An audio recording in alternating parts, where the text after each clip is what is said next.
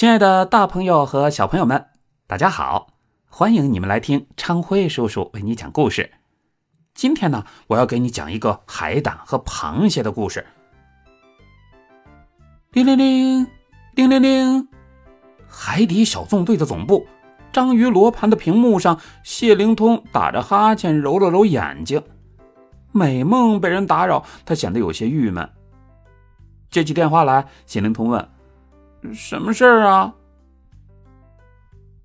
灯笼鱼舰里，巴克队长把镜头对准了海胆和螃蟹，说道：“呃，抱歉，谢灵通，我们需要你帮忙。你知道这种生物叫什么名字吗？它为什么自己跟自己争执不休呢？”谢灵通看了看屏幕，说：“队长，这不是一种生物，而是两种。海胆粘在了螃蟹的背上。”他们是共生关系。鸡鸡惊异的问：“共共共共什么？”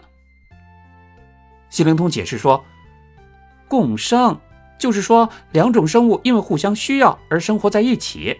海胆需要螃蟹提供的食物，而螃蟹，呃，嗯，可能是需要海胆的保护。”巴克队长似懂非懂的点了点头。哦哦哦哦，好，谢谢。他一脸迷惑的挂掉了电话。螃蟹和海胆呢，纠缠的更厉害了。他刚想要阻止，有一只粉红色的龙虾从岩石挥舞着大钳子窜出来，冲着他们喊：“喂，你们给我小点声！”这只龙虾呀，是又大又威猛，螃蟹吓得直哆嗦。可是那个海胆却好像一点也不怕，他用力鼓起腮帮子，发出怒吼：“啊啊！”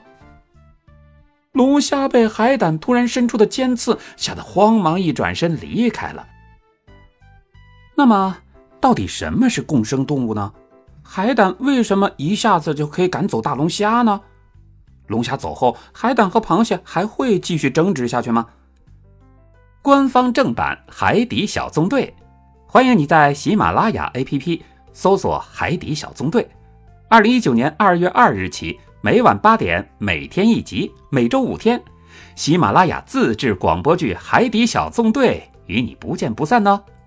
还等什么？赶快去订阅吧！